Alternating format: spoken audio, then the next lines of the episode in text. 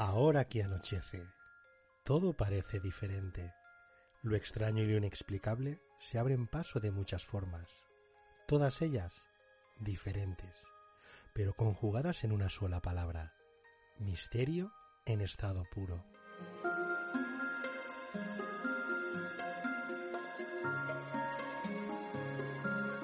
Os damos la bienvenida a una nueva dimensión de parapsicología, conspiraciones, misterios, ufología, criminología, investigaciones, noticias y relatos. Espacios de lo más interesantes que podréis disfrutar con carácter quincenal, en las voces experimentadas cargadas de verdad y profesionalidad. Disiparemos vuestros prejuicios y alimentaremos vuestra curiosidad desde un punto de vista poco común, donde lo más importante es el afecto que nos une.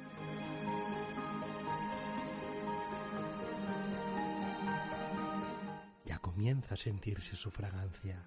Bienvenidos y bienvenidas a Esencias en la Oscuridad.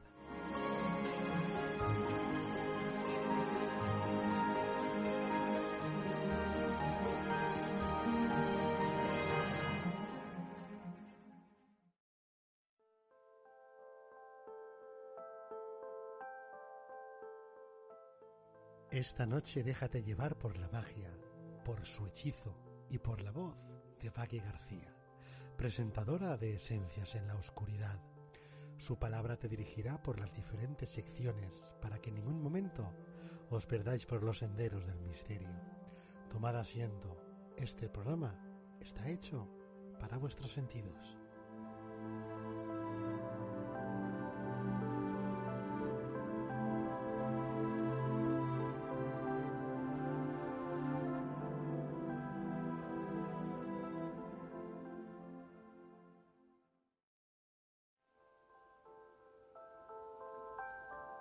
La luz de la luna roba el color de todo aquello que ilumina.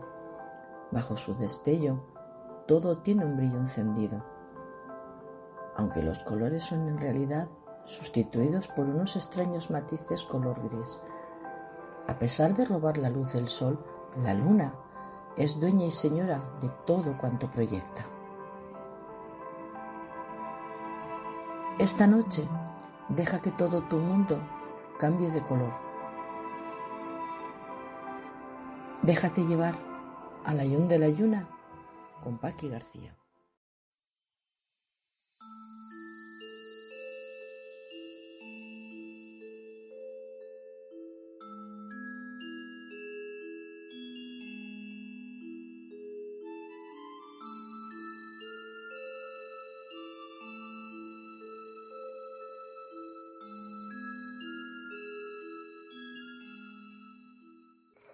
Buenas noches, oyentes de Esencias en la Oscuridad.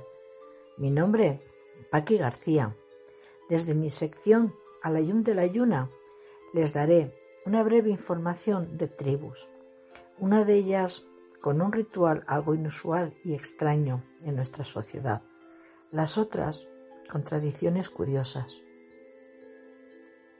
Los Mursi, una tradición que empezó para impedir que las jóvenes mujeres fueran vendidas como esclavas, y después dicha tradición se convirtió en símbolo de belleza. Los Mursi tienen muchas tradiciones, como la de pelear los jóvenes con lanzas y sus cuerpos desnudos por conseguir desposar a la mujer más bella como esposa. No es más que una tradición, pues desde la infancia ya están pactados los matrimonios entre los jóvenes. Otra de sus tradiciones es de mujeres. Es la incrustación de un plato en el labio superior. Cuanto más grande, más importante será esa mujer. Pero si el labio se llegara a partir, esa mujer será repudiada y no la elegirá ningún joven para desposarla. Algunas se lo quitan para determinadas tareas, para evitar la rotura del plato puesto que también sus dibujos tienen su significado. Esta práctica comienza a los 15 años. Se realiza un corte bajo el labio inferior. Me imagino que el dolor que deben de pasar es tremendo. Se colocan un tapón de madera de unos 4 centímetros para evitar que la herida se cierre hasta que cicatrice. A partir de ahí, durante los años siguientes, el orificio se va estirando, poniendo cada vez un plato más grande, pudiendo llegar hasta medir los 22 centímetros. Para que el plato encaje perfectamente, se arrancan los dos dientes incisivos inferiores. A veces incluso los cuatro. Toda esta técnica, me imagino, que sin la más mínima higiene ni nada para evitarles el dolor que debe producirles dicha extracción. Los platos pueden ser de arcilla, que los confeccionan las mujeres, o de madera, confeccionados por los hombres. Los mursis comenzaron con esta tradición hace muchos siglos, cuando desde Sudán los traficantes de esclavos acudían a tierras fronterizas para robar mujeres.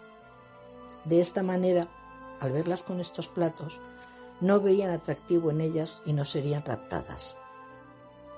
Con los años, esta técnica se convirtió en un atractivo entre la tribu y mediría la belleza. Cuanto mayor es el plato, más posibilidades de conseguir un buen matrimonio. Aunque los matrimonios entre ellos ya haya sido acordado mucho antes de la perforación labial y la cantidad de la dote que la familia de los maridos debe pagar a los padres de las novias ya ha sido incluso pactada. También se perforan los lóbulos de las orejas, donde lucen platos más pequeños. Esto significa el paso de niña a mujer y la posibilidad de empezar a buscar marido. Tanto hombres como mujeres decoran sus cuerpos con pigmentos naturales, extraídos de minerales y vegetales, que además ayudan a repeler insectos al mezclarlo con ceniza y orina de ganado. A día de hoy, esta tribu es un atractivo turístico en el país. Body, el ritual del hombre más gordo. Durante la ceremonia de Kael, que se celebra el Año Nuevo, algunos hombres de esta tribu compiten por ganarse el título de ser el más gordo, convirtiéndose en un héroe durante un día y así poder elegir por esposa a la mujer más bella, curiosamente la más esbelta de la tribu. La tribu elige a un miembro soltero de cada familia para participar en la competición. Durante medio año estos jóvenes son confinados en una choza y beben únicamente leche y sangre fresca de vaca para sumar kilos. Durante este periodo no mantienen relaciones sexuales ni se les permite salir de la choza para evitar que se muevan y puedan perder kilos. Las mujeres de la tribu se encargan de llevarles todas las mañanas leche y sangre en un pote. La vaca para ellos es sagrada. La sangre se la extraen haciendo un agujero en una vena con una lanza o con un hacha y después la cierran con arcilla para que no siga sangrando. El primer pote de leche y sangre lo beben al amanecer. El lugar está invadido por moscas. El hombre debe de beberlo rápidamente antes de que se coagule. Algunos llegan a vomitar y desisten de continuar en la competición. El día de la ceremonia cubren su cuerpo con arcilla y ceniza, algunos sin apenas poder moverse de debilidad. Con estas atavianzas y estos cuerpos pintados y estos cuerpos tan gordos, danzan, bailan, se exhiben y después son pesados y medidos concienzudamente, y el ganador es héroe por un día. Esta práctica se está tratando de abolir por el peligro que conlleva para la salud. Sambia. Pasar de niño a joven guerrero, con la introducción de semen en su cuerpo.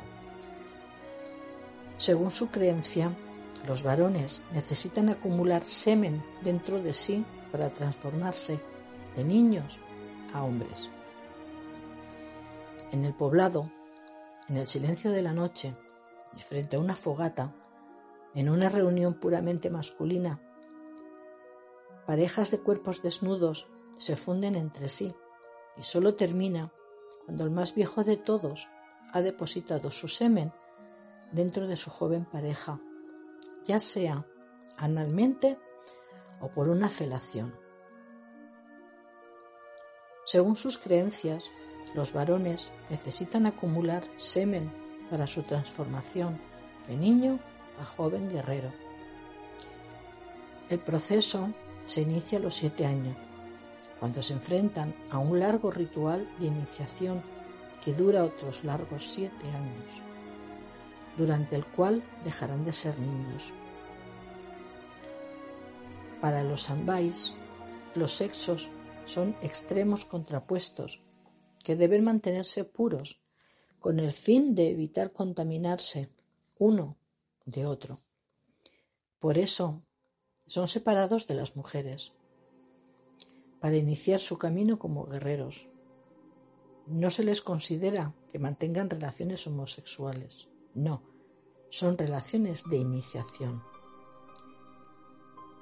Durante esos siete años los jóvenes inician este ritual que consiste en recibir continuamente el semen de los mayores, el cual deben de tragar, pues esta sustancia es considerada divina para ellos.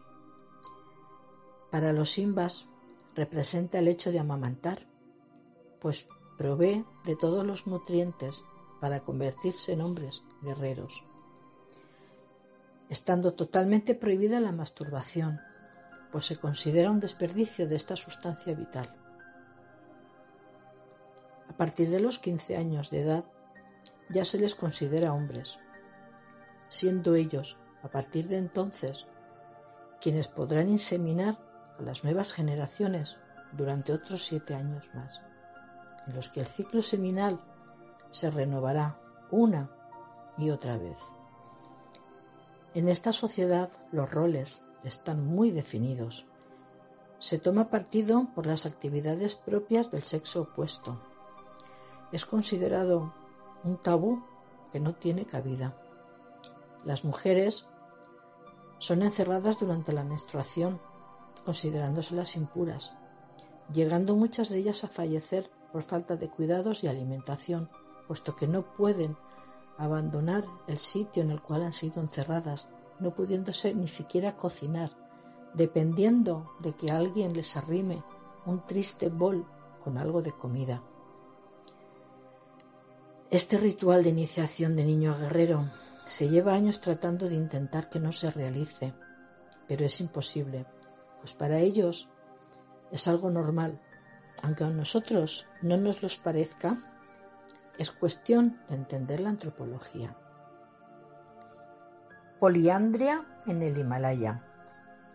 Seguro que han escuchado más de una vez hablar de la poligamia. ¿Pero y de la poliandria? En regiones remotas del Himalaya continúa la tradición en la que una mujer puede contraer matrimonio con varios hombres, normalmente todos hijos de una misma familia. Sí, han escuchado bien. Puede tener tantos maridos como cuñados.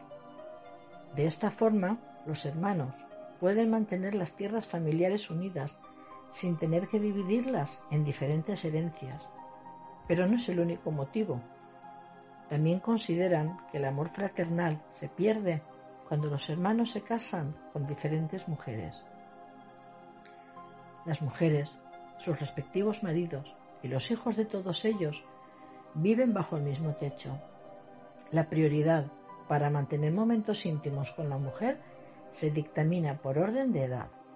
Si el más joven quiere mantener relaciones sexuales con su mujer, deberá esperar a que los otros hermanos mayores no se encuentren en casa.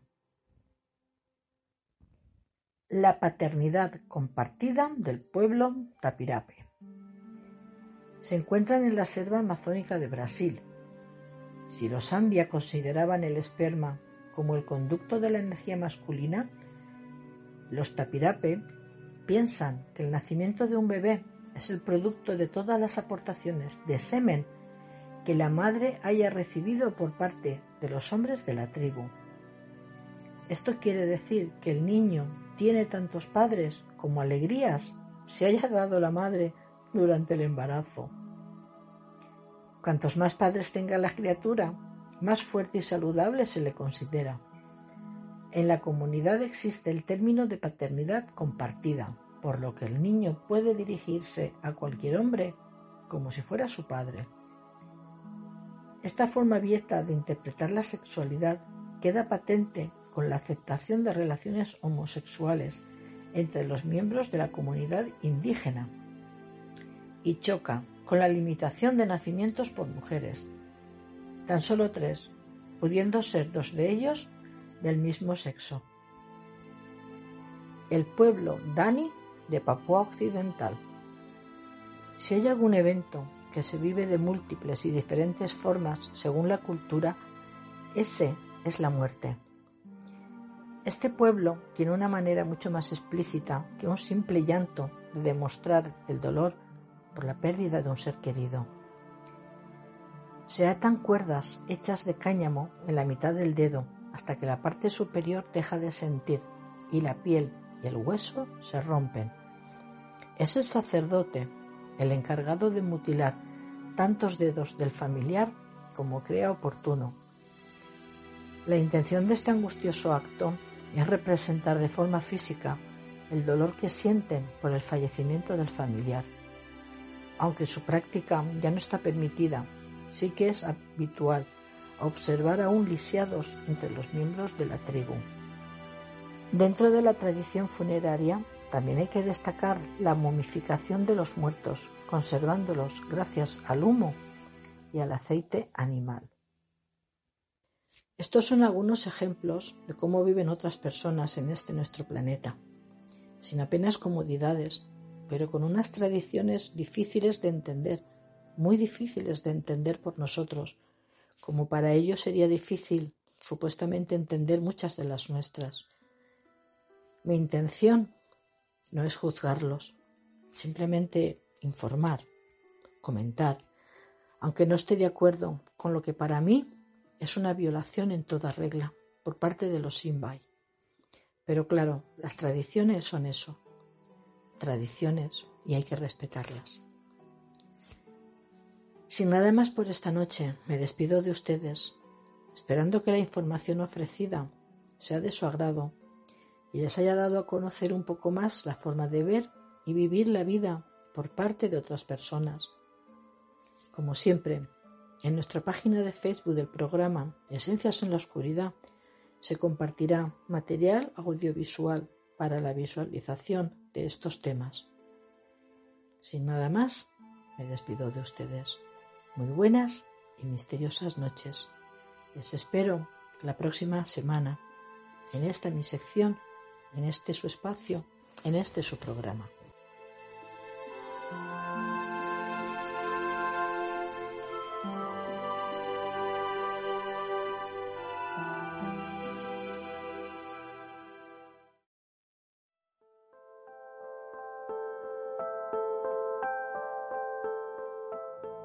Tener un pensamiento crítico no significa no aceptar la opinión de la sociedad.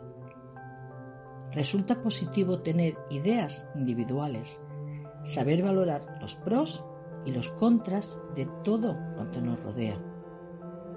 En definitiva, tomar decisiones personales. Para ello esta noche arrojaremos luz en el sendero de la vida con Sergio García.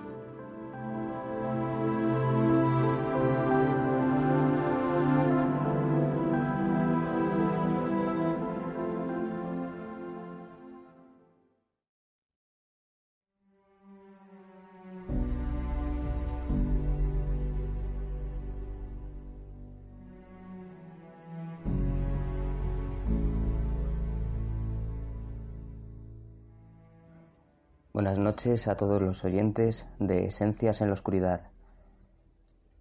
Podéis encontrar mi proyecto en eternoviajero.org. Hoy os voy a hablar sobre el tema alimentación. Va a ser una conversación un poco polémica. Pero bueno, espero que la disfrutéis, que no malinterpretéis nada y que sobre todo os guste. Desde pequeño he escuchado que comer carne me va a hacer más fuerte, me hará crecer y mido 1,60. Mucho efecto no ha tenido. Nah, esto es broma, no lo tengáis en cuenta. Dejar de comer este alimento. Siempre han dicho que dejar de comer este alimento es imposible y que eso lo hacen cuatro hippies. En la pirámide alimenticia siempre ha figurado carne, pescado, leche, aunque fíjate, en cantidades pequeñas, en lo alto de la pirámide, que se va cortando eh, la cantidad. Incluso nos han explicado que nuestros dientes son así para poder masticar bien la carne y que varios animales fueron creados para ser comidos o simplemente entretenernos, como los toros y bueno, este tipo de ocio que no comparto para nada, claro. Y bueno, nada de esto es cierto, al menos yo creo eso. Nuestro organismo utiliza la glucosa para obtener energía y esta glucosa se obtiene de azúcares y carbohidratos. ¿Qué quiere decir esto? Frutas, cereales, frutos secos, etc. Sin embargo, los animales carnívoros u omnívoros obtienen la energía a través de proteínas y grasas. Los animales carnívoros y omnívoros no mastican la comida, la desgarran, no mueven lateralmente la mandíbula, no tienen enzimas digestivas en la saliva. Sin embargo, los herbívoros mastican la comida, mueven lateralmente la mandíbula y tienen enzimas digestivas en la saliva. Los humanos somos los únicos animales que transforman los alimentos antes de comerlos. Como ya sabéis, pues cortar, freír, hervir. El cuerpo puede digerir la carne, aunque le cuesta varias horas, incluso días, según qué tipo de alimento le hayas metido, qué tipo de carne. Las carnes rojas, por ejemplo, cuesta muchísimo de digerir. Y bueno, este cuerpo, el nuestro, se ha moldado. Es capaz de hacerlo, pero le cuesta mucho y personalmente creo que incluso acorta la vida. No solo por lo que se queda latente en el cuerpo como las grasas perjudiciales, sino este sobreesfuerzo, este gasto de energía nos hace mucho mal. Aunque creo realmente que de vez en cuando comer carne no es malo. Yo no lo hago por principios, por moral, pero una vez a la semana, por ejemplo, no es malo porque realmente la carne, los huesos, por ejemplo, es una gran fuente de, vitaminas. Están todas ahí. Así que, bueno, que si se quiere un cambio, no hay por qué cortar de raíz el consumo de carne. Simplemente, pues bueno, pues reducirlo. Porque soy vegetariano. Por ejemplo, yo no mataría a mi perro para comérmelo, ni a uno de la calle. Y tampoco pagar a alguien para que lo haga. Pues todos somos animales que sienten. Y empatizo con todos. Y por supuesto no volveré a comprar una bandeja con un pedazo de cuerpo en putrefacción. Y a estas alturas os preguntaréis, ¿y cuál es la alternativa? Pues los vegetales, frutas, verduras, cereales, frutos secos y más cosas. Podéis investigar sobre el tema. Si realmente os interesa, toda esta información llegará a vosotros, como el tema de la B12, la suplementación, de todo. Bueno, yo personalmente eh, no tomo prácticamente pastillas. Yo creo que tampoco me harían falta. Pero bueno, yo creo que si te alimentas bien, no te hacen falta estas pastillas. Igualmente, claro, tienes que ir haciéndote analíticas para ver que estés bien, pero tanto si comes carne como si no.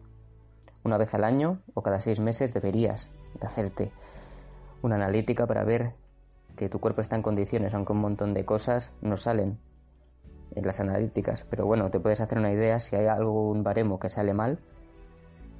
Eh, los, los que saben sabrán a qué se debe. Como dice Roma Gallardo, del 80 al 90% de vegetales se usan para alimentar al ganado. Y no hablemos del agua. Y la dieta vegetariana o vegana no es más cara. yo lo he escuchado de un montón de gente, de mis padres, mis abuelos, gente por la calle, en, cuando he hablado en internet también. Me han dicho que es que esa dieta es muy cara, es que yo no me puedo permitir esa dieta. Eh, te pregunto, ¿cuánto valen unas hamburguesas o un filete de carne roja? ¿Y cuánto valen unos garbanzos, pimientos y un kilo de arroz? Os daréis cuenta de que la dieta vegetariana, que son unos garbanzos, unos pimientos, un kilo de arroz, una cebolla, eh, no sé ahora mismo qué ejemplos poneros, una ensalada, vale muchísimo menos. Lo que pasa que, claro, hay mucha gente que tira de preparados, de que tengan la etiquetita de esto es vegetariano, esto es vegano. Esos preparados, al final, la mayoría de preparados los, lo hacen, lo hacen empresas que, que hacen, que hacen carne, que venden carne. Así que, bueno, yo no estoy muy de acuerdo con estos preparados. Yo prefiero comprar unos garbanzos, prefiero comprar unos pimientos, eh, bueno, ya sabéis. Frutas, verduras, cereales y frutos secos. Y bueno, no solo hay que comerlo, realmente. Os quiero dar un apunte, ¿vale? Si a alguien le interesa, pues...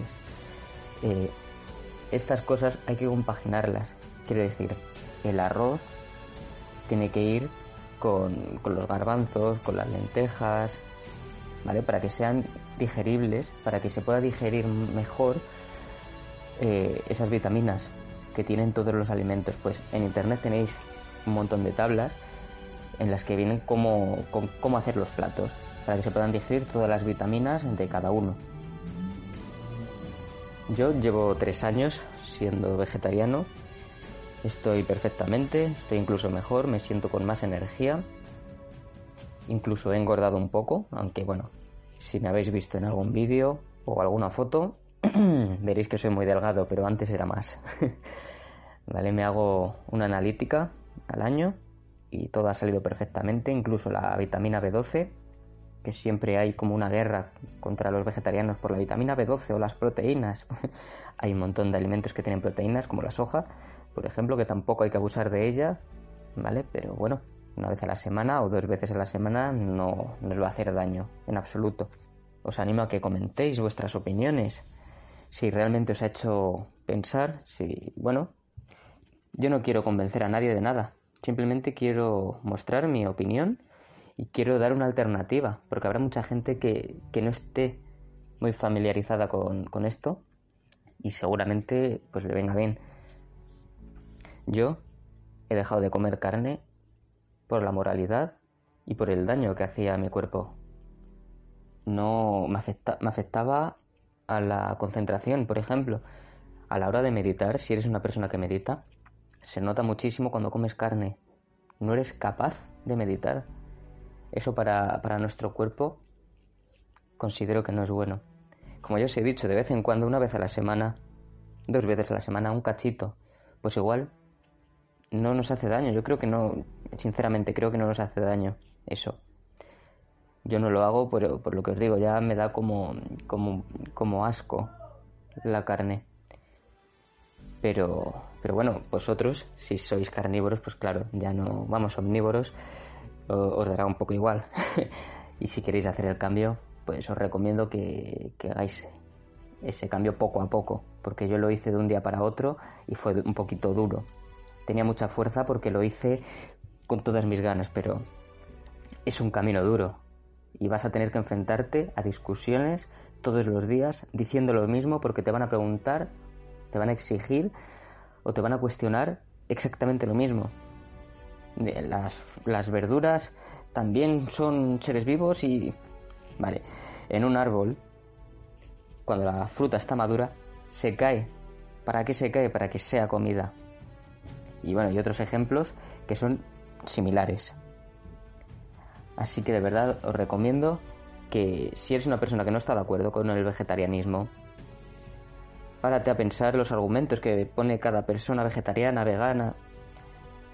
Y bueno, que cada uno que viva como quiera, yo no me meto en la vida de nadie, simplemente quiero exponer mi opinión. Pero yo no voy a ir a decir a nadie de eso está mal porque estás comiendo carne, eso no. Además, una persona que come mucha carne, como la mayoría de personas en este país, eh, si redujese ese consumo de carne, ya lo notaría en su cuerpo y, y no sería tan malo. Incluso creo que si cada persona mata a su presa, mata lo que necesita realmente para comer, no lo veo algo malo.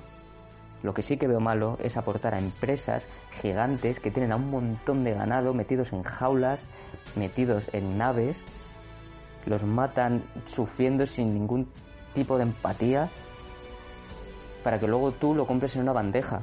Eso es lo que veo mal. Y luego, claro, tienen tantos animales que, como os he dicho antes, el consumo de agua, de comidas vegetales, casi todas las plantaciones van para el ganado. Es sorprendente y no os lo creeréis, pero realmente os animo a que miréis en internet todas esas estadísticas y veréis que la gran mayoría es para dar de comer a algo que te vas a comer luego. ¿No será más sencillo comer directamente lo que se planta y que los animales vivan en armonía? Que sí, que también hay animales carnívoros que se que matarán, se matarán unos a otros. Pero es que eso es como funciona la vida. Nosotros tenemos que cocinar ese animal para poder digerirlo. Eso es simplemente que tuvimos una adaptación en su momento porque hubo algún problema, cada uno en su zona tendría su problema, pero tuvimos que depender de matar a un animal y cocinarlo para poder sobrevivir. Ahora, como sí que tenemos plantaciones y tenemos un gran abanico de posibilidades, creo que es muy sencillo tomar una decisión para que todos vivamos mejor, todos los animales de este planeta, y que nosotros tengamos una mejor vida. Porque la carne en altas cantidades no nos hace ningún bien. Y dejo por aquí el programa. Espero que os haya gustado y dejo por aquí mi sección por hoy. Buenas noches.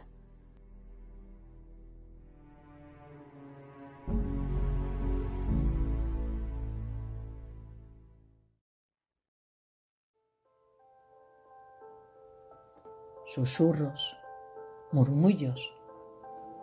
En esta noche oscura, la niebla parece traer consigo todo tipo de ruidos extraños, ensordecedores e inquietantes. Equilibrio Santulán ha llegado de la mano de Gabriel. Y a partir de este momento todo está permitido. Sus reflexiones dejan una huella imborrable de la que no te resultará nada fácil desprenderte. Deja todo cuanto estés haciendo y presta mucha atención.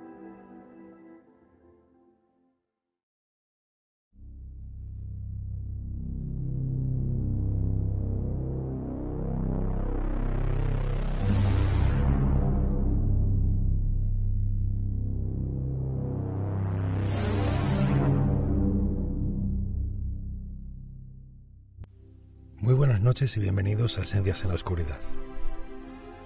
Empezaré pidiéndoos algo. Me gustaría que recordarais la última película de terror que habéis visto. Ahora me gustaría que recordarais a qué teníais miedo cuando visteis esa película. Yo al menos lo tengo muy claro, a qué tenía miedo cuando vi la última película de terror que he visto hasta ahora y que con el paso del tiempo parece que cada vez tengo menos ganas de ver ese tipo de películas y muchas otras. Y ahora os voy a comentar, y de eso va a ir la sección, el por qué creo que se ha perdido algo muy importante. Nunca seré partidario de aquello de cualquier tiempo pasado fue mejor. Creo que eso es absurdo. Eh, hay cosas eh, nuevas que son mejores que las de antes, por supuesto que sí.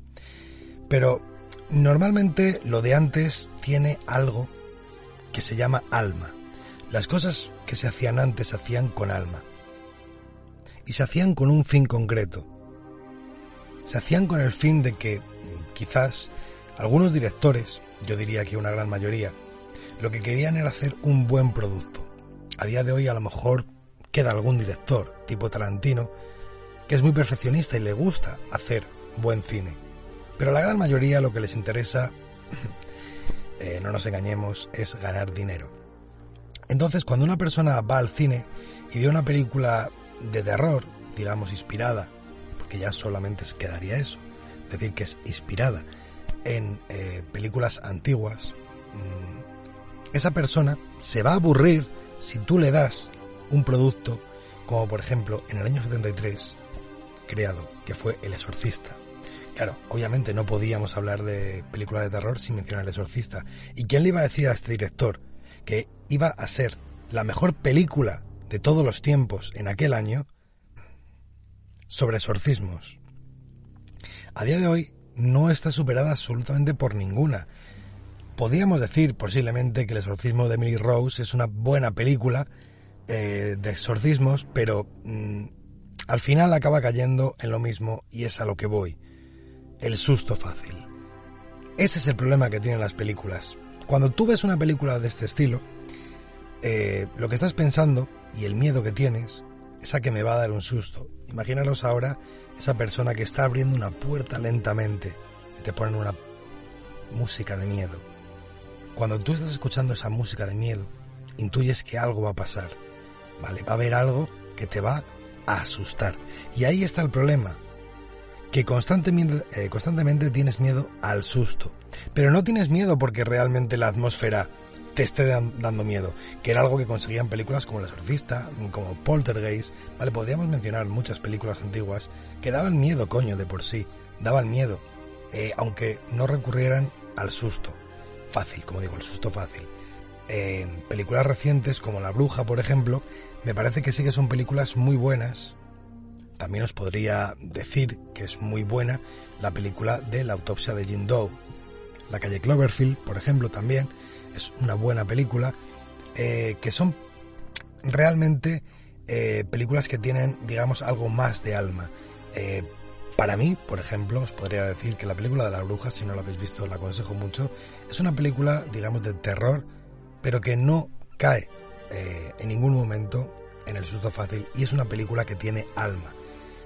Eh, pero claro, ¿qué pasa? Que todos eh, acudimos en masa, no me incluyo, sinceramente no me incluyo, pero bueno, la culpa de todo esto la tenemos nosotros, ¿no? Los espectadores, al fin y al cabo, que preferimos ir a ver Los Vengadores a ir a ver una buena película. Y al final, lo que vende es lo que vende y lo que vende es lo que se va a hacer. Claro, no quiero decir que películas como la de los Warren, por ejemplo, sean películas de por sí malas, no. Pero pierde gran parte de la esencia de la película de terror. Eh, os pongo un ejemplo muy chabacano, ¿vale? Pero no es lo mismo comer un cocido de bote que comer un cocido de puchero bueno, bueno, ¿no? O sea, creo que todos coincidiremos aquí. Cuando te comes el cocido de bote, pues dices, mm, vale, me viene bien para salir del paso ¿Pero realmente está tan bueno como el cocido de puchero? Pues no. Entonces, ¿dónde quiero ir a parar con todo esto que estoy diciendo? Estoy diciendo que todas las películas que se hacen hoy sobre terror, ¿vale? Vamos a hablar de terror, ¿son malas? No, no tienen por qué ser malas de por sí, como decía eh, sobre los Warren. No tienen por qué ser malas de por sí. Pero sí que pierden mucha alma que tenían las de antes. Cuando realmente los directores, como digo, querían hacer un buen producto porque su autoestima estaba por encima de su avaricia. Quiero poneros otro ejemplo que, eh, aunque no tenga que ver con el terror, pero mm, hace tiempo que yo lo hablé en un vídeo y me gustaría transmitiroslo. Eh, si vosotros seguramente veis alguna serie tipo Big Bang, ¿no? Y, y os daréis cuenta que os vais a reír. No vamos a entrar ya en la premisa de Big Bang, que es del todo absurda, eh, y que lo único que hace es poner al espectador en la situación de una persona que como no sabe eh, sobre física cuántica, pues es un retrasado y entonces eh, se ríe de sí misma, ¿no? como ellos, ellos son listos y tú no, pues entonces te tienes que reír por eso. Pero bueno, ese ya no es el problema. El problema es que estas series, y se viene haciendo desde hace muchísimos años, años 80, ya sabemos que se viene haciendo, aunque el chiste no sea bueno, yo he podido observar que aunque el chiste no sea bueno, las personas, al ponerle las risas enlatada, pues acaban riéndose. Esas personas acaban riéndose, aunque no tenga ni, pero ni puta gracia lo que acaba de pasar. pero se ríen porque te marca el tiempo. Las risas enlatadas te marcan el tiempo en el que tú te debes de reír. ¿Vale? Si esa serie se hiciera sin risas enlatadas, te puedo asegurar que no harías ni una mueca de sonrisa. En cambio, cuando una buena película o una buena serie tiene buenos chistes, buenos guiones, lo que pasa es que te ríes sin necesidad de que te metan esa risa enlatada. Al fin y al cabo, todo esto que estoy comentando no dejan de ser opiniones, sí, cierto, pero creo que las estoy fundamentando muy bien. Eh, volvamos otra vez para atrás, quitando esto de las risas enlatadas, eh, y volvamos otra vez a lo del susto. Meditar, sobre todo, sobre el susto. Cuando vosotros veis una película de miedo, seguramente muchos, muchos de vosotros eh, seis asiduos a ver películas de terror. Me gustaría de verdad que pensarais en eso. ¿Estáis esperando el susto o estáis esperando realmente algo que dé miedo? No saben ya hacer algo que dé miedo, muy pocos saben hacerlo. Y como os digo, los que lo hacen, pues o fracasan en taquilla o realmente las ganancias son muy modestas, porque solo son apreciadas por personas que les gusta el cine de verdad y que les gustan los buenos guiones. Si a ti te dan mucho presupuesto, es muy fácil hacer una película como Los Vengadores. Con mucho presupuesto todo el mundo puede hacerlo. Con buena picha bien se folla, ¿verdad? Pero, ¿qué pasa si lo que tienes que hacer tiene que salir absolutamente entero de tu mente? Tengas o no tengas presupuesto, tiene que salir de tu mente. Entonces ya ahí se reduce bastante el número de directores que son capaces o de guionistas que son capaces de hacer eso. Porque no nos engañemos. A lo mejor muchos de vosotros estáis pensando que el, guion de los Vengadores o el guion de los Warren o el guion de estas películas es cojonudo, pero no lo es.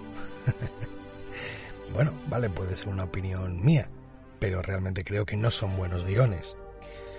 Pero bueno, ya para finalizar, quería deciros también que esto pasa en la literatura. Las mejores obras las tenemos en el pasado eh, muchos seguro que estaréis de acuerdo conmigo. Eh, la mejor música está también eh, en el pasado. El mejor cine está en el pasado. ¿Qué le vamos a hacer? No? Evidentemente, imaginaros otra cosa. A día de hoy, una película con buen presupuesto, con buenos efectos especiales, con una mente privilegiada como el director del exorcista, como digo, o el director de Poltergeist. Imaginaros que lo hubieran podido hacer con unos efectos especiales cojonudos. De hecho, ya hay un remake de la película de Poltergeist. Pero no está a la altura. No es mala. Ya os digo yo, si queréis verla, que no es mala película. Pero no está a la altura de nuevo. Y no es porque haya visto antes la otra. ¿Vale?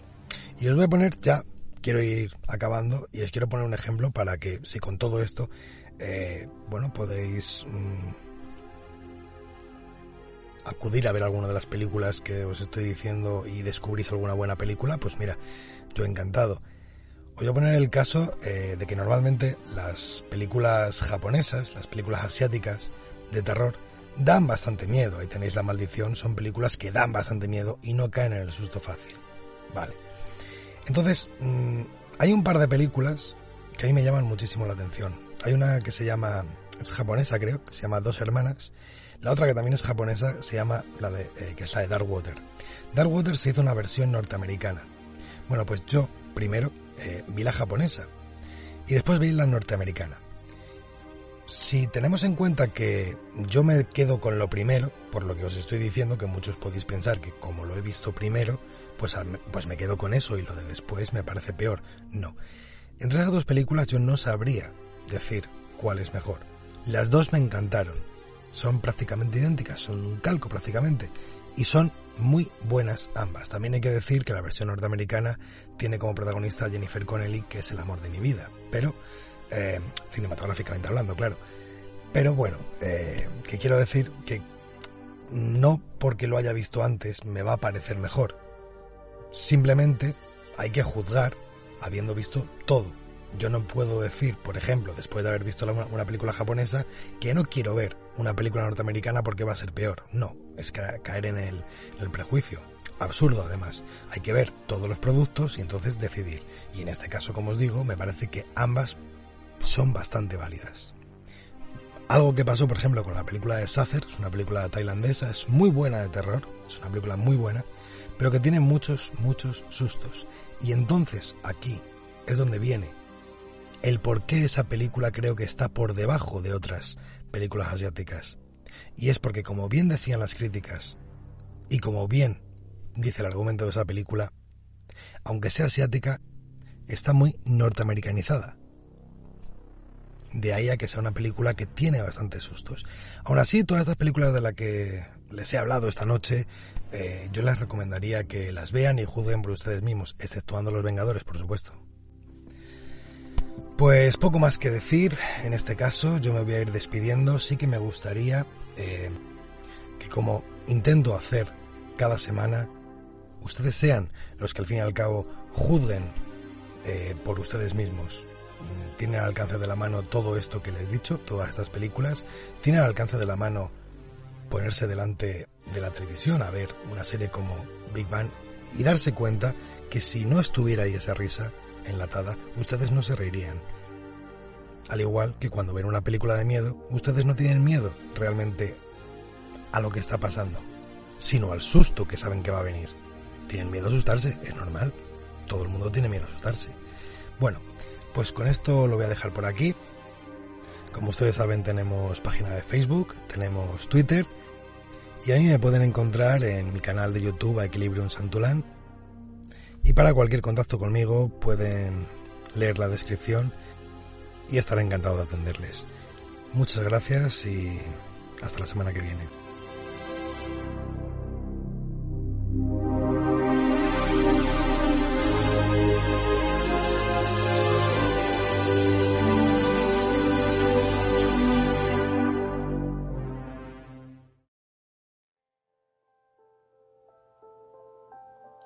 Cae la noche y con ella llega el silencio. Un silencio que te obliga a permanecer inmóvil y escuchar todo lo que sucede a tu alrededor. A continuación, la criminóloga Verónica Cano nos acercará a una forma muy diferente de entender la criminología y la crónica negra, poniendo sobre la mesa los casos más impactantes. ¿Estás preparado para participar en la noche del crimen?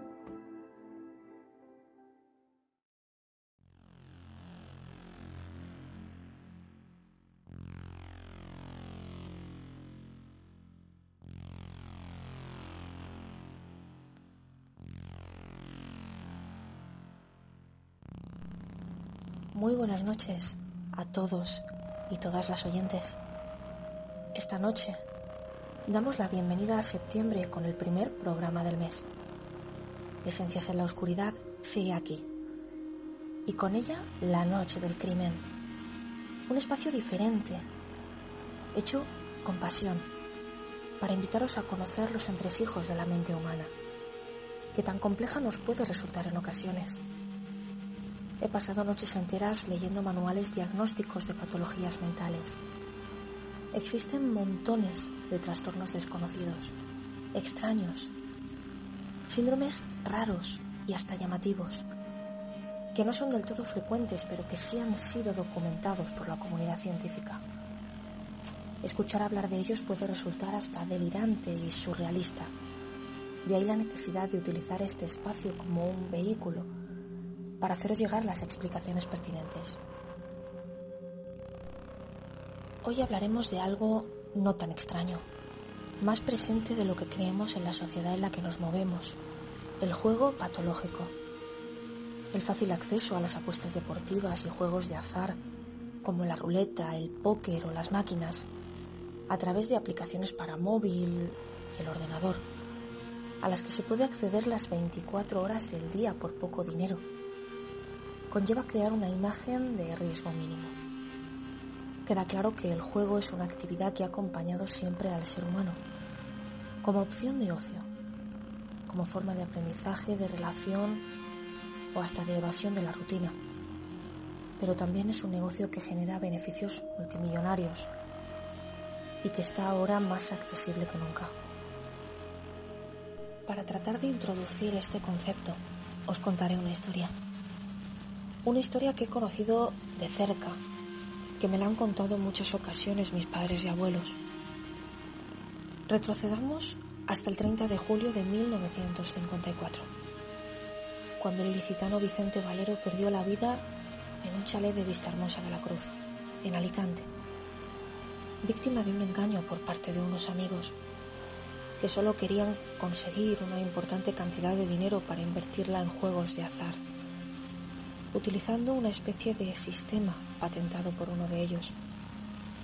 Concretamente, Julio López y José Segarra pensaban tener la fórmula mágica para hacerse millonarios como acertantes de quinielas, aunque por aquel entonces ya no les quedaban más pesetas que invertir a simple vista y además de por otras circunstancias, Julio destacaba por su juego patológico, o mejor dicho, por su ludopatía, una conducta que siempre ha estado muy presente en la sociedad en mayor o menor medida.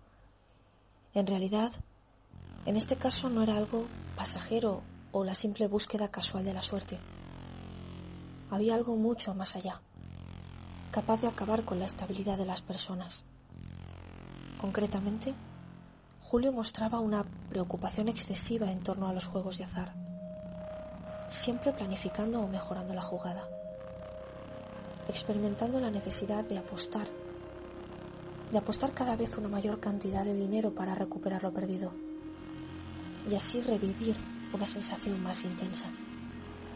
En realidad, esa búsqueda continua del riesgo también es síntoma de psicopatía pues esta persona cuando sufría importantes pérdidas económicas también tenía una ansiedad que iba en aumento, incrementando nuevamente las inversiones en una espiral sin fin. Es importante que veamos también algunas de sus características más importantes, como por ejemplo la excesiva preocupación por el juego, por revivir experiencias pasadas en las que se obtuvieron ventajas y así compensar la pérdida económica. Además, suelen planificar sus jugadas futuras y maquinar en formas de conseguir dinero con el que seguir jugando. Por supuesto, también es importante recordar la necesidad de jugar con cantidades cada vez más grandes de dinero y así conseguir el grado de excitación deseado por supuesto, también está muy presente el fracaso repetido de los esfuerzos para controlar, interrumpir o detener ese deseo de jugar.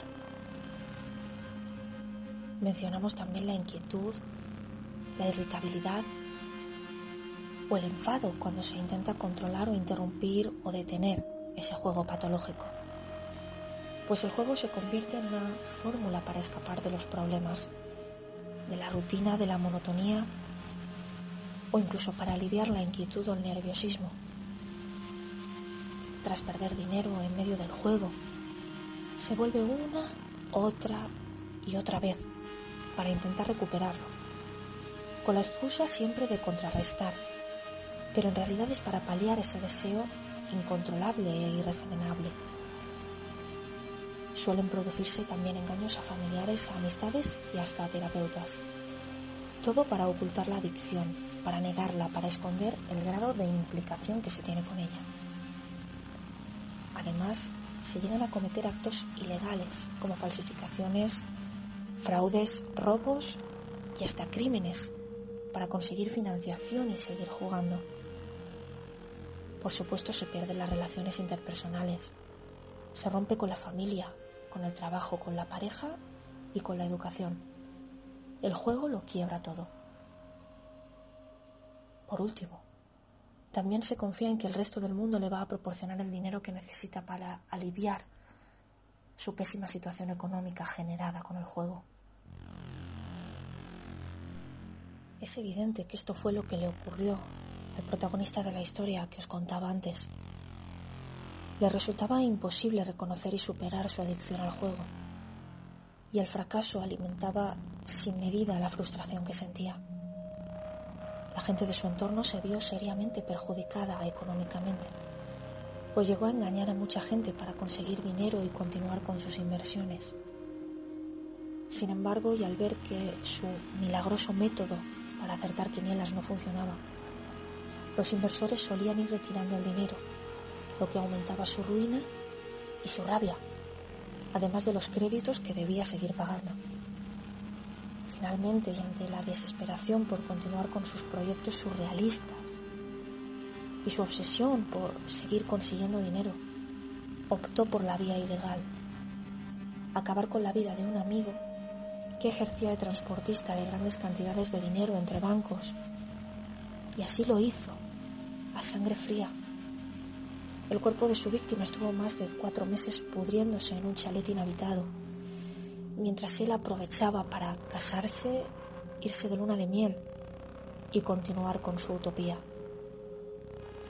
Julio sería finalmente condenado a garrote vil. Es muy difícil que una persona afectada por esta adicción pueda dejar de jugar sin recibir ayuda, apoyo o terapia, por mucha fuerza de voluntad que tenga o que diga tener. El juego patológico nunca tendrá una sola causa. No hay una única circunstancia que dé lugar a la ludopatía y de ahí la necesidad de intervención profesional en todos los casos. No se tiene total constancia de qué lleva exactamente a una persona a jugar de manera compulsiva, a apostar todo lo que tiene y también lo que no tiene.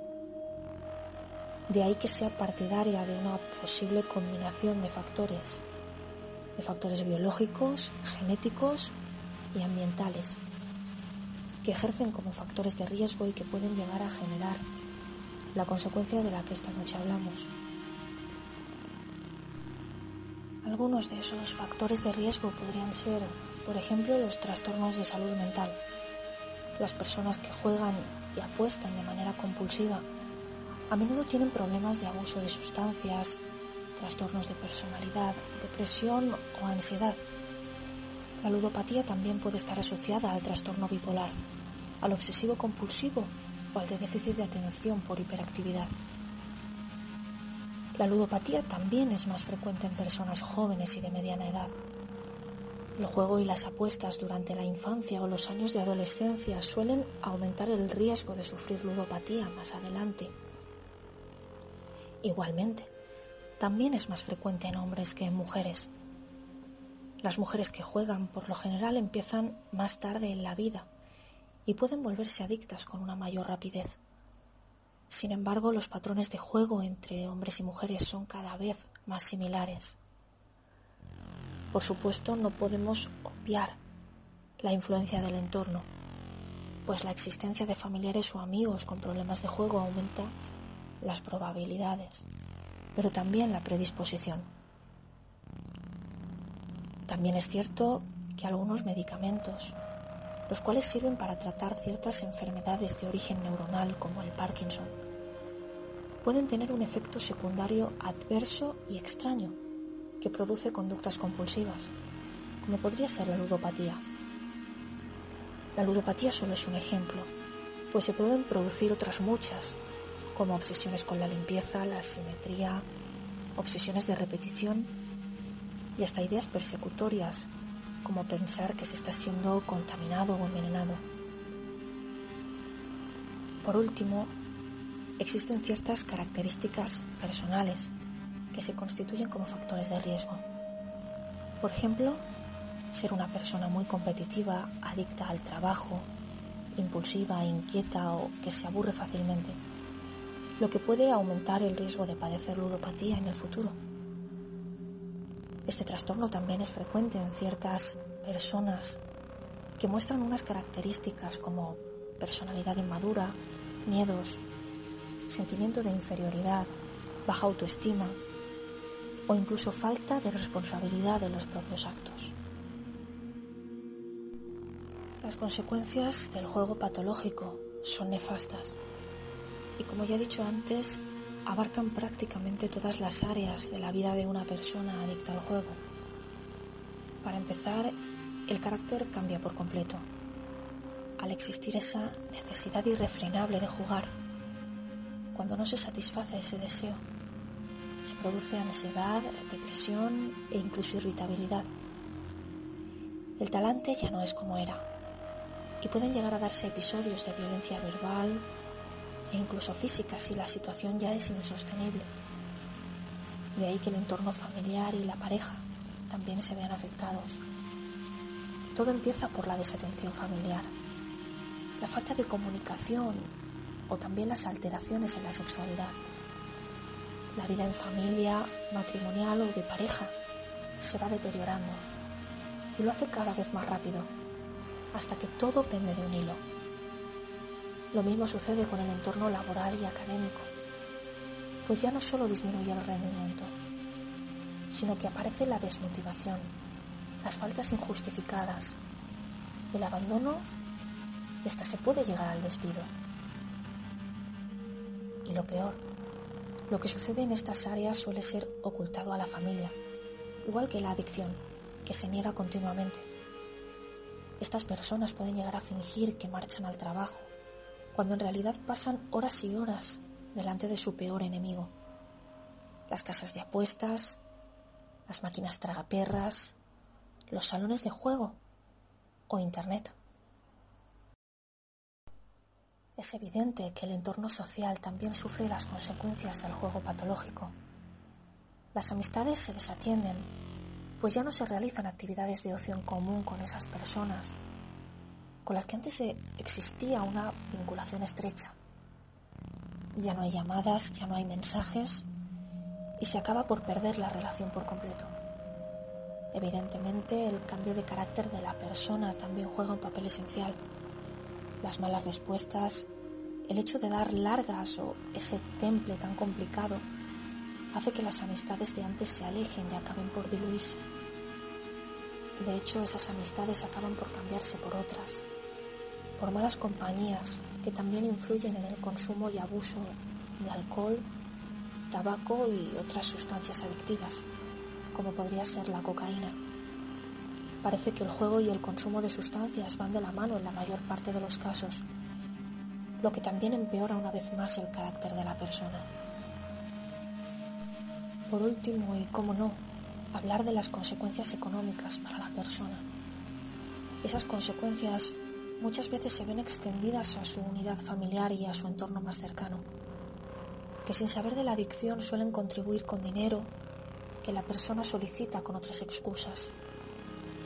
Pueden llegar a generarse deudas inauditas, procedentes de créditos a intereses muy elevados, casi usureros, la mayor parte de las veces realizados con empresas prestamistas, que ofrecen dinero sin preguntas y en poco tiempo. Todo ello puede generar también consecuencias legales, el delito se convierte en una opción muy viable para conseguir dinero, como le ocurrió al protagonista de la historia que os contaba al principio. La estafa y el robo es lo más común, pero Julio llegó a matar por dinero para seguir jugando. Como puede verse, el trastorno del juego implica la pérdida de control, la dependencia emocional y también la tolerancia y la interferencia grave en la vida de la persona. Este se adquiere por la repetición de comportamientos que en un principio resultan muy agradables para la persona, pero que más adelante traen consigo consecuencias de lo más negativo. Con todo esto está más que claro por qué motivo casas de apuestas y juegos de azar tienen tan mala fama cuando se ubican próximos a nuestros domicilios. Si bien ha existido siempre, el juego ha ido evolucionando hasta límites insospechados.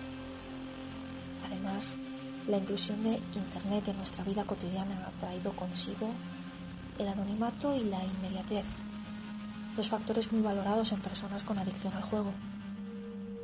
Los primeros datos de seis caras datan de los años 2000 y 3000 a.C., pero eran completamente inofensivos si pensamos en la que tenemos ahora mismo encima. Las tecnologías han cambiado los estilos de vida y lo han hecho de manera radical. Ahora todo puede hacerse desde casa, hasta jugar. Tampoco es necesario desplazarse. Todo está al alcance de la mano, detrás de cualquier vídeo de Internet, de cada cookie, de cada descarga. Ahí aparece la publicidad de las apuestas deportivas, solo por poner un ejemplo. Ahí al alcance de la mano la inversión primaria es mínima y la adicción posterior es brutal. Todo está diseñado para ser atractivo. En su día, las máquinas tragaperras eran el elemento más exitoso de cualquier casino o bar de barrio. Ahora se dispone de ellas en casinos en línea, pero todavía siguen funcionando en vivo y en directo, activando el neurotransmisor de la dopamina cuando se gana un premio, por pequeño que sea. La dopamina es el centro del placer más absoluto. Se encarga de regular la motivación y el deseo, dos elementos muy importantes en el juego. Conforme aumenta el bote, aumenta el premio millonario y aumenta la expectación de conseguirlo, generando adrenalina en el usuario. Se experimenta intensidad, emociones fuertes, una gran activación y motivación para seguir jugando. De esta manera, el riesgo aumenta cuando se juega un dinero que se ha ganado en la anterior jugada. Y cada vez que se juega, se vuelve a activar el recuerdo de esa ganancia generando una especie de familiaridad y felicidad por conseguir un nuevo premio, a pesar de que solo se hayan generado pérdidas en los últimos momentos.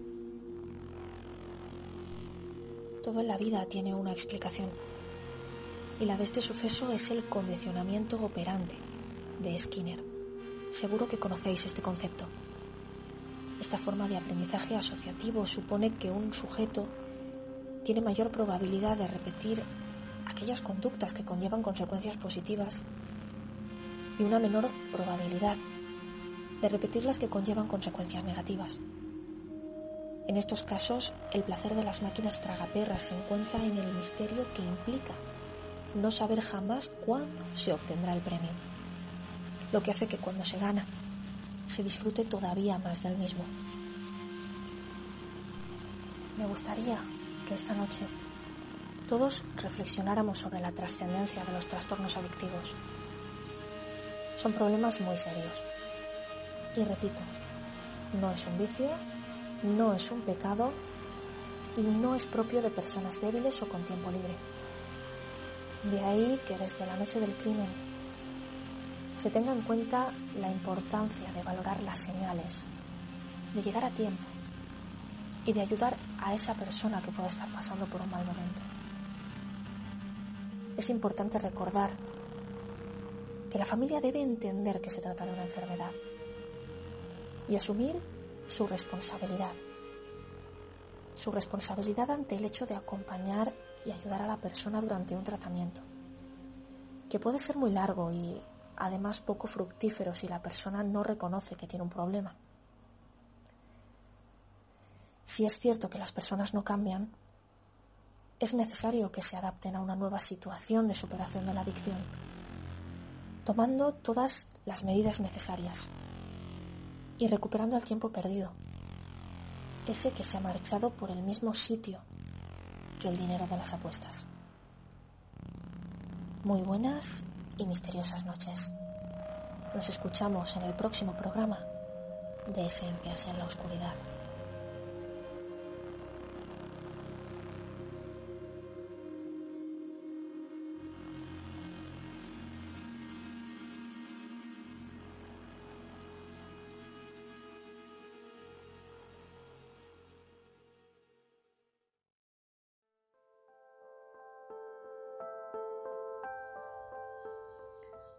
Ambiente oscuro y legendario se abre paso entre los mortales.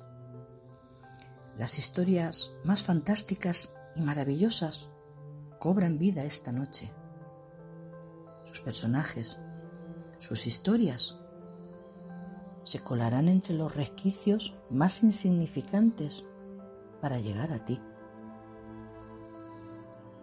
Toma asiento y relájate junto al fuego de la hoguera. Esta noche disfruta de las leyendas más inquietantes de la mano de Antonio Ceniza.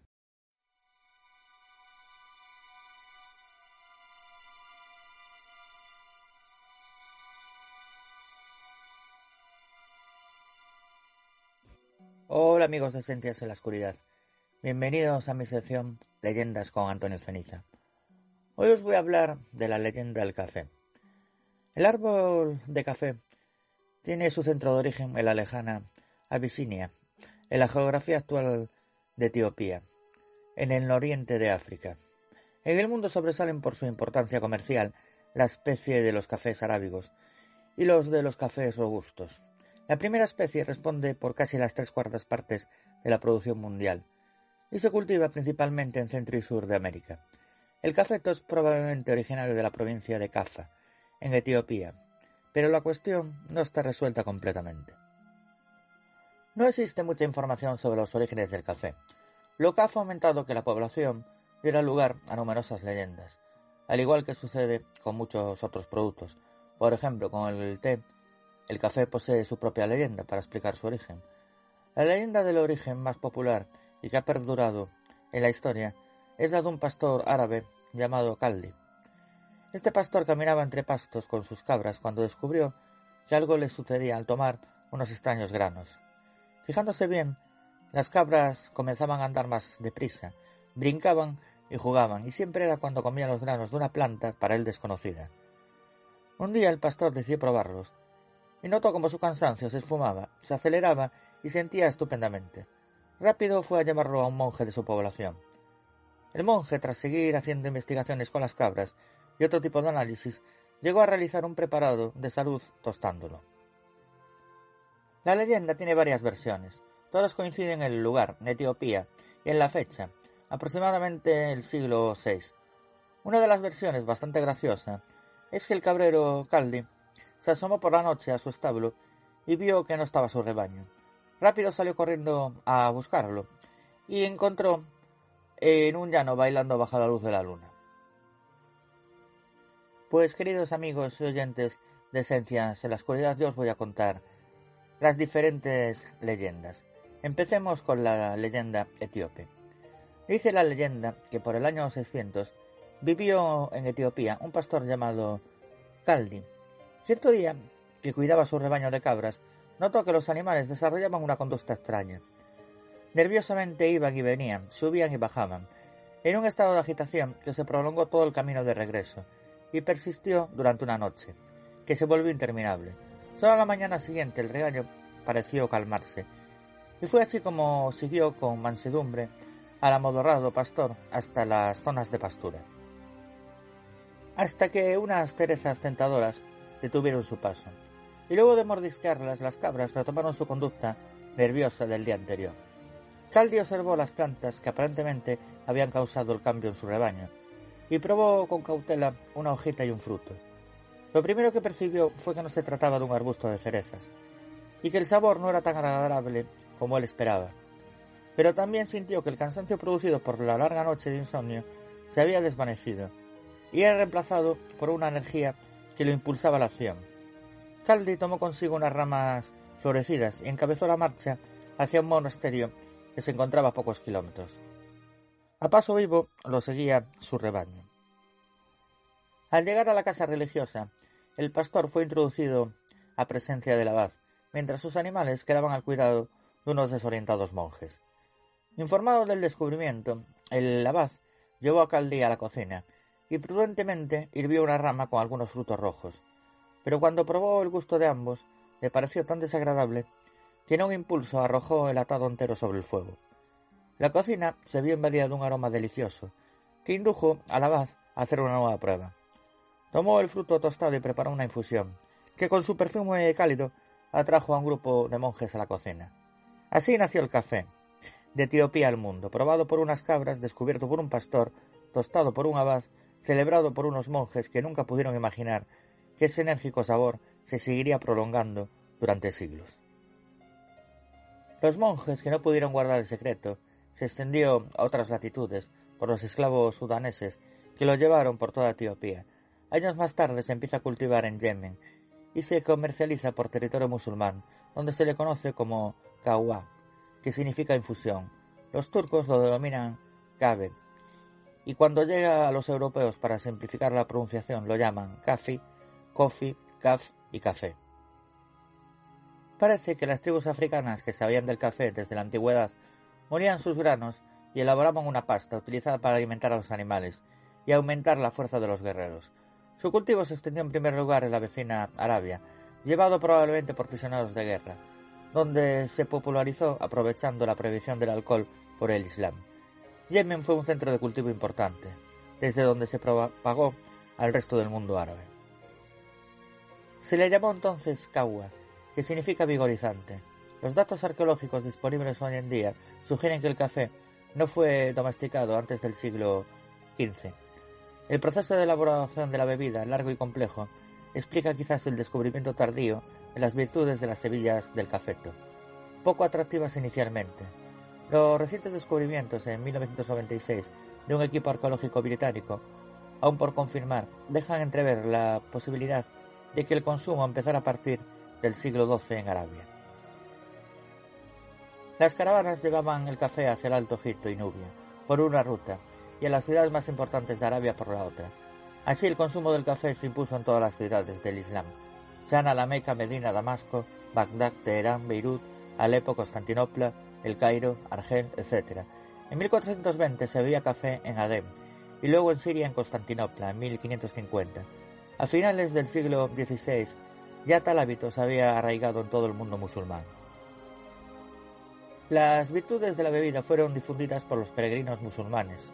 Pero fijaros, pero no la planta, que se guardaba celosamente en su lugar de origen, para mantener el control del monopolio sobre su comercio, altamente rentable. Los comerciantes árabes solo vendían los granos verdes hervidos o tostados, así evitaban la reproducción de la planta, impidiendo que los granos pudieran germinar y convertirse en plantas productivas de café fuera de Arabia. Vamos ahora, queridos amigos, con otra leyenda, la leyenda árabe. Existe otra leyenda proveniente de Arabia, la cual relata cómo un día Alá vía a su profeta Mahoma acongojado por los muchos problemas que afrontaba. Le envió al arcángel Gabriel con un regalo que lo animara y le diera consuelo, una bebida negra como la piedra negra de la cava. Mahoma buscó un hombre digno al regalo, un nombre digno al regalo recibido y lo llamó Kabba, que significa excitante, enérgico, vigoraciador. Y así el café entró por la puerta grande del mundo árabe. Posteriormente, en la historia encontramos a los etíopes, consumiéndolo como estimulante y disipador del sueño. Un ejemplo de ello se evidencia en sus largas ceremonias religiosas. Años después, los turcos tomaron la costumbre de beberlo, pero primero tostaban la semilla, una vez molida, la remojaban para hacer una bebida, a la que llamaron kabbe. Al café también le atribuyen efectos afrodisíacos. Cuenta la leyenda en un capítulo especial que Mahoma, en una extraordinaria y apasionada clase, enseñó las formas del amor carnal en forma consecutiva, una por una a no menos de cuarenta mujeres. Para lograr tan singular proeza, se preparó tan solo tomando café en abundancia. Referente a las características sociales del café, Quizás su origen sea el hecho de que sus frutos, las cerezas, tienen dos semillas similares. La leyenda africana explica la idea de dos hermanos nacidos del mismo tallo. Algunas tribus, al hacer un pacto de hermandad sellado con sangre, utilizan los dos granos de un mismo fruto de café, lo humedecen con su propia sangre, lo intercambian y mastican solemnemente, quedando así consumada la unión que siempre y en cualquier circunstancia. El café es negro como la noche, fuerte como el pecado, dulce como el amor, caliente como el infierno. Proverbio turco. Y hasta aquí mi sección por el día de hoy. Recordaros que me podéis encontrar en los blogs leyendasceniza.wordpress.com, en el blog leyendasdelmundoceniza.blogspot.com y en el blog misterios leyendas de Galicia Asturias.wordpress.com. Recordaros que también me podéis encontrar en la página web del grupo de investigación Misterios Galicia, que es misteriosgalicia.6t.net. Y como no, a mí también me podéis encontrar en mi propia página web, que es antonioceniza.6t.net. Y recordaros también, queridos amigos oyentes, Esencias en la Oscuridad está presente en diferentes plataformas. Por ejemplo, estamos en Twitter, Estamos en Instagram con el nombre de Esencias 2020. También tenemos una página en Facebook y hemos abierto recientemente un grupo también en Facebook. Y antes de despedirme, quiero mandar un fuerte abrazo a la directora y presentadora Paqui García, que bueno, sabéis obviamente que es una crack en el misterio. Ah, pero queridos amigos oyentes, también es una crack, una crack en el mundo Linux. Tenía que decirlo, Paqui, lo siento. Otro abrazo a Gabriel Hernández, a Verónica Cano y a Paco Granados y al resto de mis compañeros.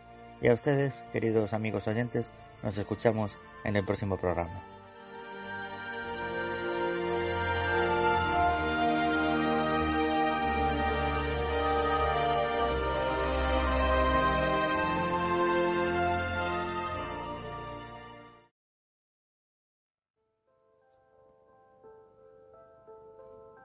Ni una sola noche de reflexión debería acabar sin una buena historia cargada de leyenda, enigmática y capaz de erizar la piel con el transcurrir de sus líneas.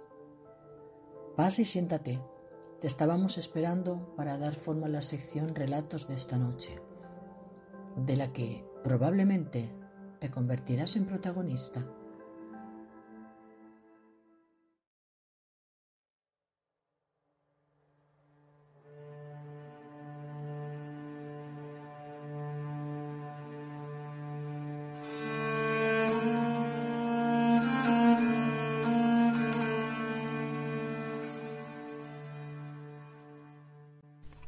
Anochece y me dispongo a acostarme.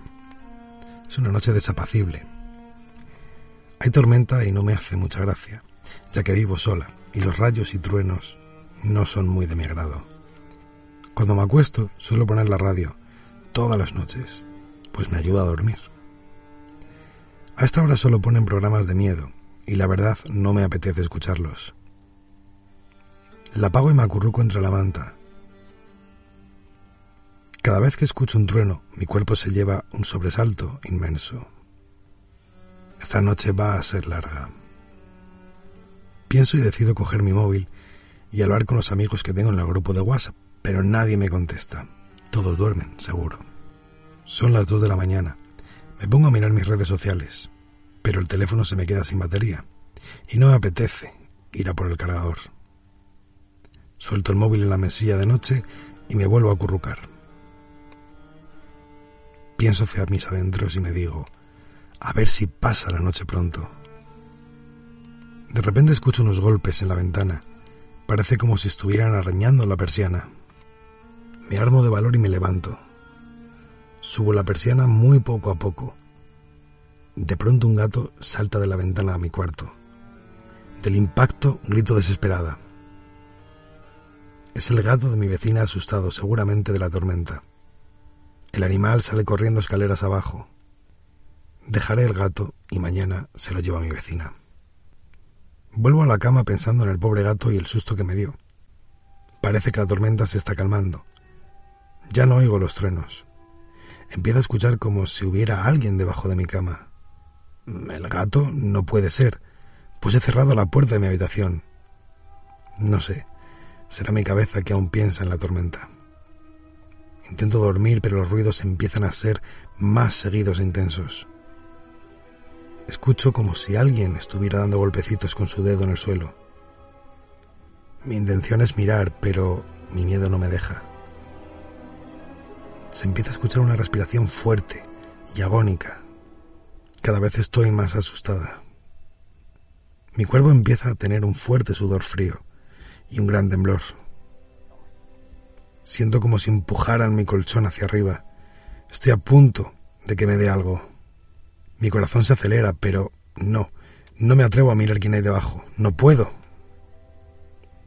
De pronto mis sábanas y mantas empiezan a deslizarse poco a poco hacia los pies, como si alguien o algo estuviera tirando de ellas. No lo soporto más. No. Grito sin parar. ¿Quién está ahí debajo? Los golpes parecen ser de un dedo tocando el suelo, cada vez son más intensos. Llena de terror me levanto e intento abrir la ventana para poder salir o pedir ayuda, pero no puedo. La ventana no se abre. Escucho como si detrás de mí hubiese pasos, me giro rápidamente, pero no hay nadie. Me quedé mirando fijamente hacia la cama. Los ruidos siguen saliendo debajo de la cama. Me voy acercando muy lentamente y llena de miedo. Ya estoy al lado de la cama. Con las piernas temblorosas, me arrodillo. Pongo las manos en el suelo y me agacho totalmente para ver qué hay debajo. Pero no veo nada. De pronto veo una mano, putrefacta, que me agarra fuertemente y me arrastra hasta el fondo de la cama, haciendo que me pierda en la oscuridad. Nunca más supo nadie de mí. No sé dónde estoy. Aquí solo hay oscuridad y maldad. Se siente mucha maldad. No recuerdo nada de mi vida. El último y único recuerdo que tengo es de mis amigos y yo jugando a la Ouija. Y solo sé que ellos no tardarán en estar aquí conmigo.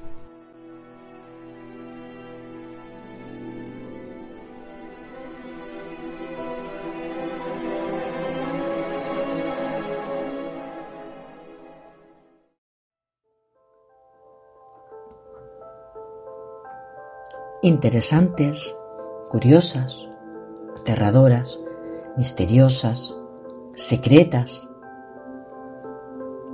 ¿Te atreves a escuchar las noticias más cautivadoras? No te levantes de la silla. Todavía no hemos terminado por esta noche.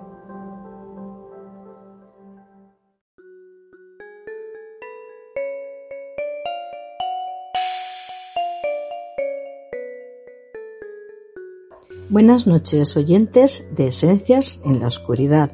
Mi nombre, Paqui García. Esta noche le traigo dos noticias curiosas. La primera, un descubrimiento sobre el ADN. La segunda, una breve historia sobre el celibato. Espero que disfruten. Hayan ADN de misteriosa, de antigua especie que se apareó con los seres humanos.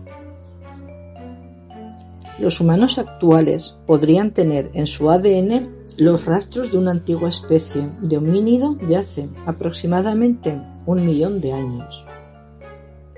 El antepasado pudo haber sido el Homo erectus, pero nadie lo sabe con certeza. El genoma de esa especie humana extinta nunca se ha secuenciado, dijo Spiel, biólogo en el laboratorio Core Spring Herbert y uno de los autores de un nuevo artículo que examina las relaciones de los ancestros humanos antiguos. La nueva investigación publicada este 6 de agosto en la revista Plus Genetics también encuentra que los humanos antiguos se aparearon con neandertales entre 200.000 y 300.000 años atrás, mucho antes de que ocurriera la mezcla más reciente y mejor conocida de las dos especies. Después de que el Homo sapiens emigró en grandes cantidades de África a Europa hace 50.000 años. Gracias a este antiguo evento de mezcla, los neandertales en realidad deben entre el 3% y el 7% de sus genomas al antiguo Homo sapiens, informaron los investigadores. Siepel dijo en un comunicado: Nuestra mejor conjetura es que un grupo temprano de humanos anatómicamente modernos abandonó África y luego se encontró y se cruzó con neandertales, tal vez en el Medio Oriente. Este linaje de los humanos se habría perdido, ya sea extinguido o absorbido por los neandertales o migrado de regreso a África. Antigua mezcla la nueva investigación ilustra la complejidad de la profunda historia de la humanidad. Durante mucho tiempo se ha acumulado evidencia de que los humanos y los neandertales se aparearon mientras sus poblaciones se superponían en Europa, antes de que los neandertales se extinguieran hace unos 30.000 años. En el año 2010, los investigadores informaron que entre el 1% y el 4% de los genes humanos modernos en personas de Asia, Europa y Oceanía provenían de ancestros neandertales.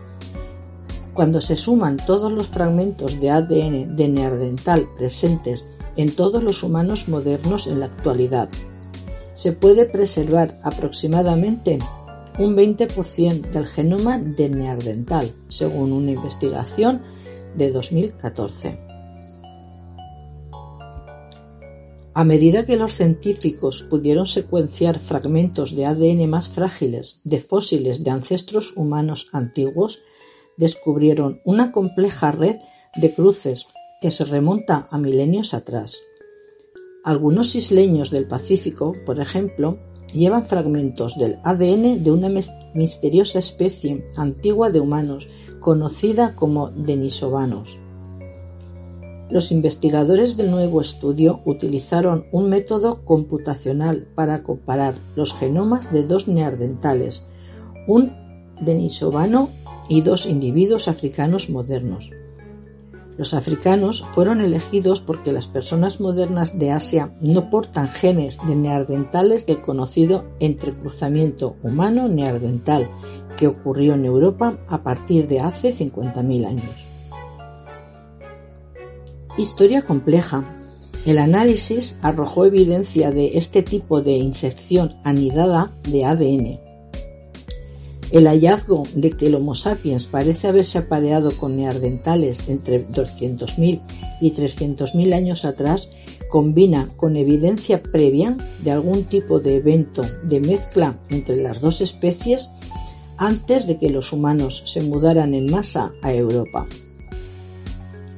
Los investigadores también encontraron que el 1% del genoma de los denisovanos proviene de los genes de un ancestro desconocido, de un evento de cruzamiento que debe haber sucedido aproximadamente hace un millón de años.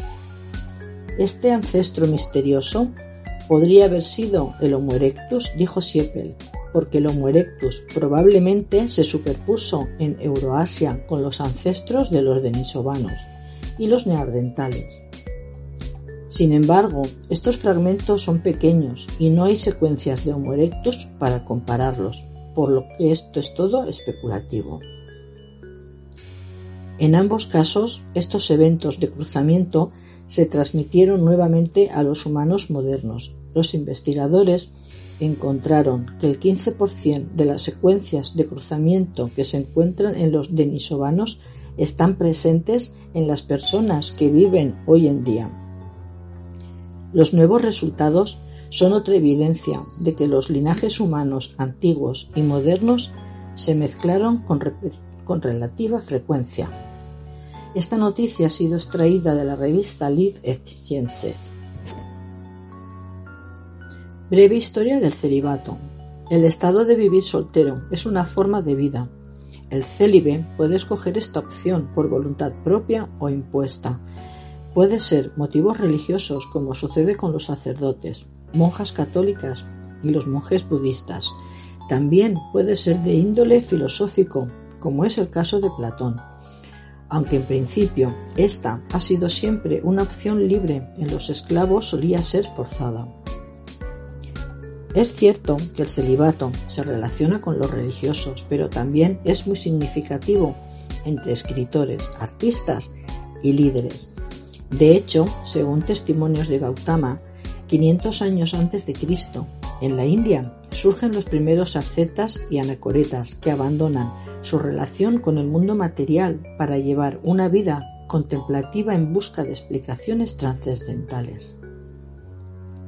Posteriormente, los monjes budistas, siguiendo las enseñanzas de Buda y en el despego como método de realización plena, deberán ser célibes, y en el caso de que estén casados, abandonar a sus esposas, ya que no se contempla el matrimonio ni relación alguna afectiva para un monje budista. En la antigua Grecia, a pesar de que el celibato se practicaba, el matrimonio se consideraba una cuestión de interés público y en Esparta la felicidad personal estaba subordinada al bien común.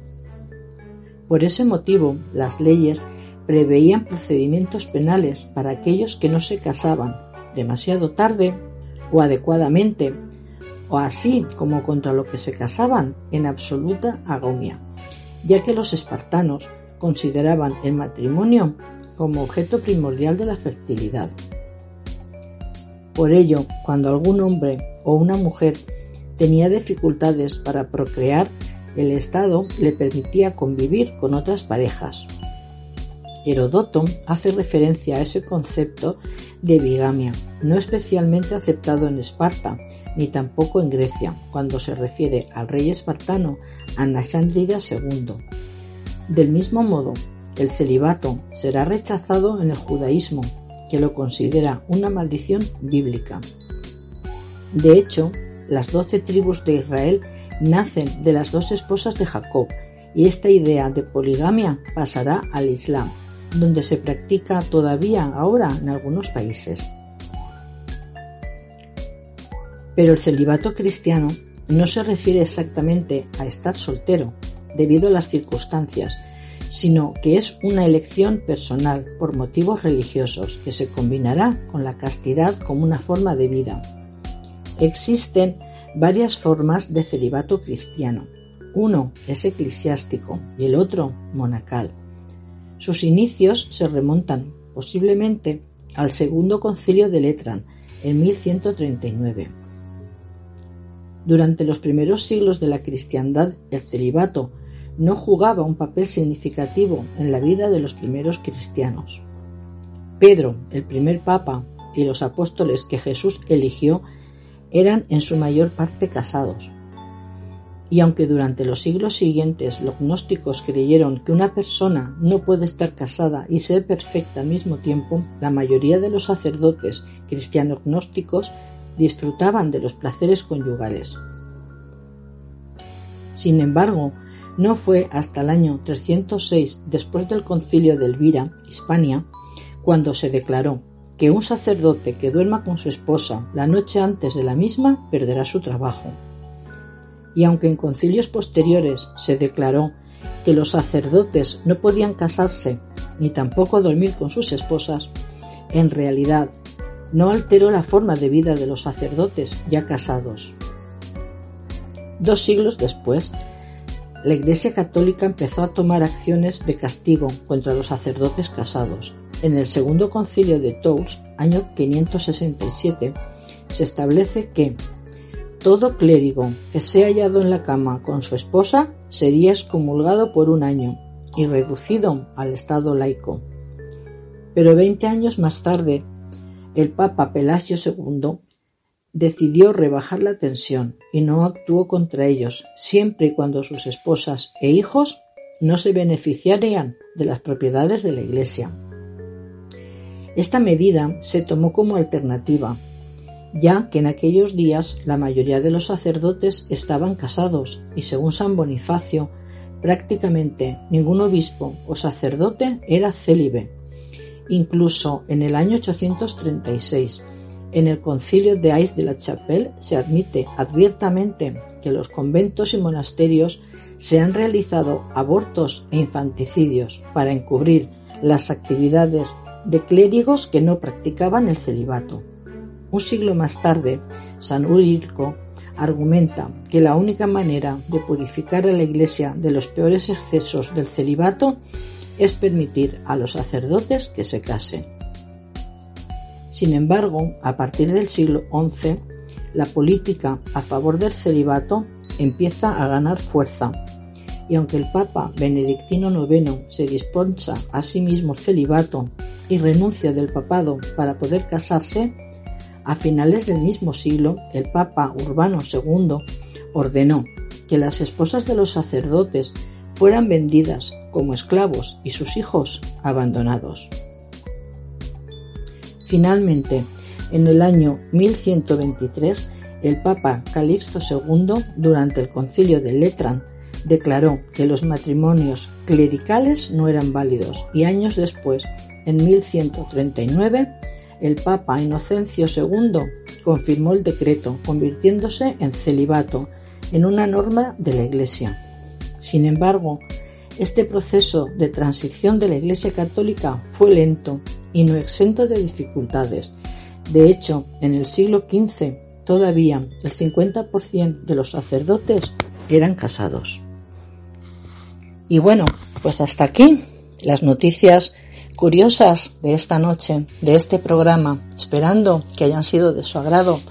Me despido de ustedes, no sin antes recordarles que se subirá material audiovisual a nuestra página de Facebook del programa Esencias en la Oscuridad, referente a estas curiosas noticias.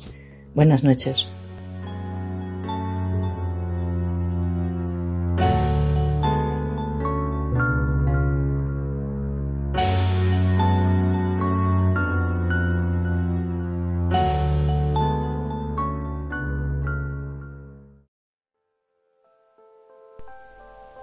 Antes de despedirnos por esta noche, Esencias en la Oscuridad pretende dar las gracias a todas aquellas personas que han colaborado en esta experiencia.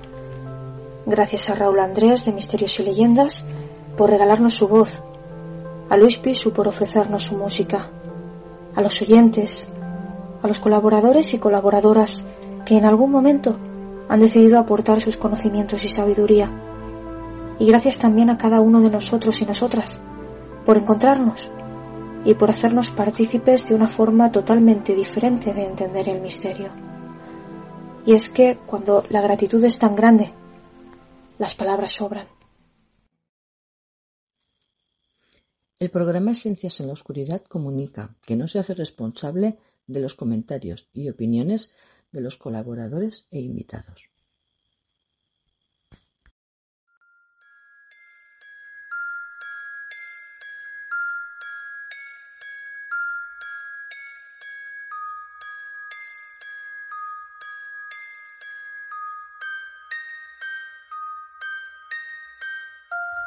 Amanece, que no es poco.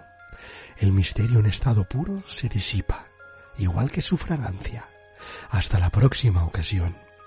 Hemos disfrutado como niños de esta nueva dimensión, de esta nueva forma de entender el mundo que nos rodea. Lo comprensible y lo incomprensible se han conjugado a la perfección en este grupo, separado por la geografía y unido por el cariño.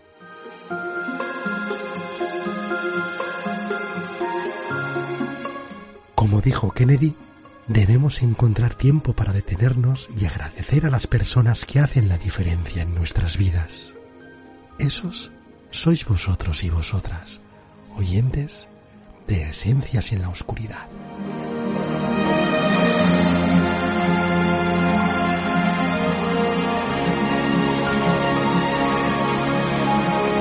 Lejos de los prejuicios y cerca de la curiosidad, nos despedimos hasta el próximo programa. Buenas y misteriosas noches.